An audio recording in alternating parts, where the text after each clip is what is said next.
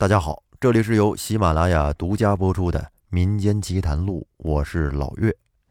这期给大家说一个仓库里的狐狸故事，是由老朋友人墨雨读供稿。在早年间，还有生产队那会儿，在我们老家的公社，曾经出现过这么一档子事儿，众人到今天都还连声称奇。老人们常告诫后生说：“做事儿不可以做绝，正所谓做人留一线，日后好相见。”那会儿各村的生产大队不仅仅要从事生产劳动，农闲时呢还得参加乡武装部的民兵演习。那会儿的老百姓阶级斗争的意识还是很强烈的，也都很配合乡武装部的各种民兵演练。在当时负责全乡民兵演练的民兵连长，是我们县里一位李姓的退伍军人。这个人思想过硬，作风优良，哪怕是放在今天，也会是一名非常优秀的解放军战士。不然，乡领导也不可能安排他做这么重要的政治任务。这李姓的民兵连长为人是非常正直的，向来也不信那些鬼狐封建迷信那一套。平时呢，除了抓民兵训练，还兼着维护各个生产大队的治安管理工作，防止出现破坏分子影响社员的生产劳动。有的时候，他就骑着那自行车，背着乡武装部配发的散弹枪，就去各个生产大队去巡视。那时候的散弹枪，说白了，也就是村子里常说的铁沙子洋炮，高级点的呢，就是双筒的。不过这玩意儿打完之后也得自己退壳，自己重新再装弹，在现在看来用起来是十分的麻烦，完全没有今天的电影里面表现的那么潇洒帅气。这李姓的民兵连长，他下乡巡视其实是没有必要背着平时训练的洋炮的，只是因为他个人有个小爱好，可以在下乡的时候呢，顺路在村子里打打野鸭子。野鸡或者是狍子什么的，这也算是他个人忙里偷闲的一种娱乐吧。每次他去各个生产大队巡视回来，保准满载而归。那自行车后架上吊着花花绿绿的各种鸟兽，这可是当初啊，那会儿也没有什么野生动物保护这么一说。不过现在您要是说听了我的节目，转身也想去捕猎，我可告诉您，我可告诉您，那可是违法犯罪。话说这李连长就爱打猎，每次打回来的鸟兽就随手扔在乡政府办公室的一间仓库里，然后转身就去忙其他的事儿去了。有一次，一个多年不见的老战友过来看望李连长，那时候物资匮乏，临走的时候呢，也没有什么拿得出手的礼物可以给战友带走。李连长琢磨了一下，说：“不成就把昨天新打的那野鸡给战友带回去吧。”然后李连长就急匆匆地跑到仓库里去拿那野鸡。可是他到了仓库才发现，这昨天明明打了两只野鸡，就挂在仓库的墙上，怎么不见了呢？难道是食堂的大厨子自己偷偷的给拿走了？李连长是百思不得其解。现在这有点尴尬，说给战友带野鸡呢，这野鸡也没拿来，结果红着脸就把来探望的战友给送走了。战友走了之后，李连长觉得丢了面子，便找来了食堂的大厨和仓库的保管员了解情况。可是二人都声称说没进过仓库啊。于是三个人随后就来到仓库查看。发现仓库里丢失的可不仅仅是李连长昨天打到的那两只野鸡，包括粮食、豆油都有不同程度上的丢失。那时候粮食可是紧俏物资啊，在乡政府竟然有人敢明目张胆地盗取集体财产，那可是典型的挖社会主义墙角啊！随即，三个人便报告了乡政府的领导。整个乡政府对这件事儿非常重视，便从上到下开始了内部调查。可是接连几日的调查却没有任何头绪，工作人员都有不在场的证据。难道是外人进了仓库盗取了物资？可是这门锁确实是完好无损呀，没有任何破坏的痕迹。李连长随即让大家把这个事儿啊都保密，跟谁都不能说。然后便安排了几个人连续日夜的在仓库蹲守，发誓一定要抓到这个胆大包天的破坏分子。这乡政府背靠的是北面的大山，从东到西有两排平房，这仓库的位置就处在后排紧靠大山的那排平房东边的第一间，而最好的观察角度呢，那就是在前排正对仓库的房子，从后窗户就可以清晰的看见是谁打开了仓库的门。当天。李连长就安排仓库的保管员，还有食堂的保管员，还有传达室的通讯员几个人换着班的从窗户往那仓库的房门瞄着。结果一天过去了，两天过去了，没有任何动静。其他三个人都感觉有点泄气。你说这没来由的上哪儿去抓那坏分子啊？一连两天都过去了，怎么能有人敢来乡政府大院盗窃呢？他们都觉得这个事儿很不靠谱。这第三天晚上，几个人坐在屋子里，有一搭没一搭的正在聊着天儿。这时，负责观察的食堂大厨子压低了声音说：“有动静。”这几个人一下子就跟打了鸡血一样，全都精神了起来，便偷偷的顺着房间的后窗户望向了仓库的房门。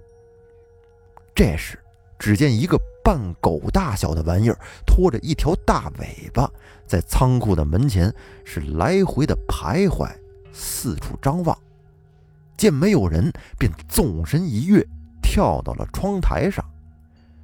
那会儿别说乡政府了，就是县政府的办公大院，房子建造的也是非常简陋的，毕竟是建国初期嘛，国家方方面面的基础建设还不是很完善。那会儿的窗户也没有什么塑钢之类的材质，尤其是这个仓库啊，就更没有必要装什么玻璃了，只用木挂板把这窗子挡了起来，猫狗进不来就行了。而跳到窗台上的这个畜生，警惕性还是蛮高的，没有进一步动作，还在四处观望，确认四周是真没有人，才对那窗子上下的鼓捣起来。也不知道他用了什么办法，窗子上的那木挂板上的木条竟然脱落了，而这个畜生也随即就钻了进去。大家这时觉得非常高兴，终于找到真凶了，便准备冲过来来个瓮中捉鳖。但是李连长却摆手示意大家不要乱动，毕竟一个畜生即使钻进仓库，也掀不起多大的风浪。难道他真能把粮食和油拖走不成？咱们再观察一下，看看到底是怎么回事。过了一会儿，不多时，只见窗台下边又跑过来几个同样的畜生，排着队从仓库里边是进进出出，忙活了将近一两个小时，才算完事儿。而最后一只畜生出来之后，也不知道是用了什么办法。他把那木挂板上打开的木条又给原封不动的装回去了，随即这帮畜生便相继的离开了。这时，仓库保管员埋怨道：“说刚刚咱还不如过去呢，抓个现行，把这些玩意儿全给抓起来。”李连长毕竟受到部队里的严格训练，说做什么事儿啊还得讲究证据。我们现在就去查看一下仓库，看看。是否真的有物资减少？这些小畜生能霍霍东西，但未必能把东西真搬走。于是几个人便来到了仓库，一清点东西，发现白糖、豆油、粮食都有不同程度上的减少。看来这事儿还真不是人干的，就是这群畜生。第二天。李连长组织了民兵队里的一票青壮年民兵，配上了各式各样的鸟枪、步枪，还有洋炮，就连那落后的老台杆都给折腾了出来。大家这次是铁了心的要把坏分子给消灭掉。可这些坏分子也不是每天都来呀，那怎么办呀？那就蹲守吧。一连又是几天过去了，这天夜里，众多这坏分子又是一个一个的在仓库的窗台下面出现了。而就在这些坏分子一个又一个的跳进仓库之时，只见李连长一声号令，众多民兵就冲入了仓库。这时，乡政府大院里随即就响起了噼噼啪啪的枪声。不知道的村民还以为发生了什么事儿呢，可是大家也都没有胆量出去看看。而就在众多坏分子被击毙的同时，众人也发现了，原来被击毙的这群坏分子是一群大小不一的狐狸。而就在众人清点数量的同时，从角落里，一只火红色的大狐狸一跃而起，趁着众人不注意的当口，就逃了出去。那李队长焉能对这只漏网之鱼置之不理呀？于是，一个人一马当先，提着枪就尾随这只狐狸追了出去。而这只火红色的大狐狸是七拐八拐的奔向了后山。李连长毕竟是受过良好军事训练的退伍军人，边跑边对着大狐狸扣响了扳机。那会儿，李连长手持的可是一杆装着铁砂的洋炮，一打一大片。以李连长的枪法，即使那只大狐狸不被击毙，也得身负重伤。结果果不其然，枪响之后，大狐狸随即打了一个趔趄，顺着山间的碎石就滚下了一个。不算陡峭的山崖。然后李连长打开手电，顺着大狐狸翻落山崖的地面查看，果不其然，地面洒落着星星点点的血迹，这就是追踪的线索呀。于是李连长重新装填好了弹药，打着手电，顺着地面的血迹，一步一步地走向了山崖。他心想，这畜生既然受了重伤，必然逃不远。也就不急着一时了。这山高路陡的，要是失足下去，整不好自己也得负伤。于是呢，这一路追踪的李连长便独自一人来到了山崖下边，可是，一无所获。那血迹啊，到了山崖之下就没了。这让李连长很是懊恼。这不到了嘴边的兔子，竟然还跑了。无奈之下，李连长只能失望的。绕过山崖，往乡政府大院走去。而这个时候，李连长追踪受伤的大狐狸已经是跑出很远了。想要回到乡政府大院，就得先下山，然后呢，才能由乡间的土路回去。就当李连长走到山脚下的一个路口的时候，只见一个头发花白的老头坐在路边的大石头上，拿着一件衣服，好像在找什么。李连长的警觉性啊，还是蛮高的。用手电晃了晃老头，说：“老乡，这么晚了，你坐这干什么呀？”只见老头抬起脸望向李连长，说：“没什么，走到这儿，感觉身子有点痒痒，想来应该是身上有些虱子在作怪，我把它们清理清理。”然后李连长说：“那这么暗。”您能看得清楚吗？老头说：“这衣服穿在身上，我总觉得肩膀头这块刺痒。我用手把这衣服抖了抖了，再用指甲挨盘挤挤，还怕这些作祟的小鬼不死吗？”李队长实在是看不出这老头有什么可疑的地方，随口就问道：“老乡，你刚刚……”有没有看到一只受伤的大狐狸从这儿跑过？应该是受伤了，还流着血呢。这时，老头停下捉狮子的手，望向李连长说：“我真没看见，你找狐狸干什么呀？”李连长说：“你说奇怪不奇怪呀？这畜生带着一群小狐狸到我们仓库里偷粮食，这还不打他？”现如今这粮食人都不够吃，哪还能给这些畜生啊？老头说：“年轻人，万事不可做绝呀。狐狸也是一条命，人要活命，狐狸也要吃东西呀。毕竟他们也为杀生害命，得饶人一命，且饶人一命，多给自己。”积点阴德，免得遭到报应啊！李连长见老头唠叨起来没完，也就懒得和他对话了。李连长可是接受过唯物主义教育成长起来的新时代军人，老头的这些话都是些彻头彻尾的封建迷信，多听无益。于是呢，他便和老头打了个招呼，转身就回到了乡政府大院。第二天。李连长带领众民兵和仓库保管员加固了仓库的窗户还有门，并且独自一人再次上山搜查受伤的狐狸，可是没有任何线索。按照昨夜回来的路径，走到遇见老头的路口处，他却发现了端倪。就在昨夜老头捉狮子的石头旁边，竟然洒落着不少的铁砂。而这铁砂上还沾有血迹和红色的毛。李连长也感到纳闷难道我昨晚在此遇到的老者是那只大狐狸幻化成人的吗？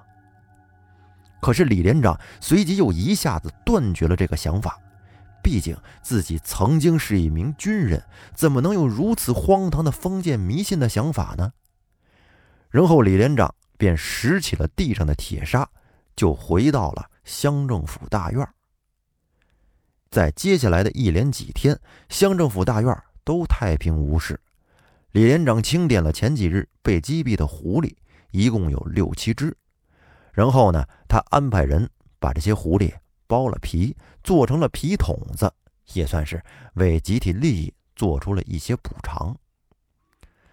可这几日，虽说没有什么事儿发生，但是李连长的睡眠质量却越来越差，经常晚上做噩梦，总梦到那个捉狮子的老头在对他说：“我家几口人只为了保富，你竟然将我全家射杀，你要给我的家人偿命。”李连长总是被这噩梦惊醒。总睡不好觉，自然白天的精神头也好不到哪儿去。这天，李连长陪同乡领导去水库慰问施工的工人。那会儿的工程建设基本上都是人工完成的，也没有啥机械化。当时修建的水库需要放炮取石作为水库的建设材料。那日，工人见乡政府领导来到工地慰问。就纷纷的围了上来，和领导打招呼。由于李连长之前在部队待过，熟悉这炸山取石，便自告奋勇的要去山上庄田县长看看。当时这庄田县长是刚刚把这炸药装填进炮眼儿引线和雷管都还没有安装，所以呢也就没有什么危险。李连长在检查了工人打的炮眼儿和炸药雷管之后。没有发现有什么安全隐患，就准备走下山坡和乡领导去另一个施工现场。可就在这时，有一个工人高喊着说：“看狐狸！”一听到狐狸，李连长的神经就高度的集中起来，望向了工人指的方向。只见就在山上几十米处的一棵树下边，蹲坐着一只火红色的狐狸。而狐狸的肩头还有结成暗黑色痂的血迹，毫无疑问，这就是那天夜里被李连长击伤的狐狸。而此时的李连长真的就跟着了魔一样，就冲向了树下，说啥也要捉住这只狐狸不可。可那只狐狸也不逃跑，也不惊慌，就这么望着如同发了狂一般的李连长。就在这时，只听到轰隆一声，只见烟尘四起，埋在炮眼里的炸药竟然给引爆了。只见碎石纷纷的就向山下滚来，众人吓得朝四周是四散奔逃躲避。可能是因为李连长连日来休息不好的关系，也可能是有什么其他关系的缘故吧。他一个躲闪不及，被一块硕大的石块从身上碾压了过去。后面呢，李连长成了烈士，为国家的建设付出了生命。不得不说，李连长是值得敬佩的。咱们不说李连长的这次意外事故和狐狸到底有没有什么关系，也可能只是一次意外。但是从今天动物生态保护的角度来说，每一条鲜活的生命其实都是值得我们尊重的。那今天的节目最后呢，咱们以一首白居易的诗来收尾。五年花下醉骑行，林脉回头思一生。向极故追犹解叹，乐天别落岂无情。感谢您的收听，咱们下期再见。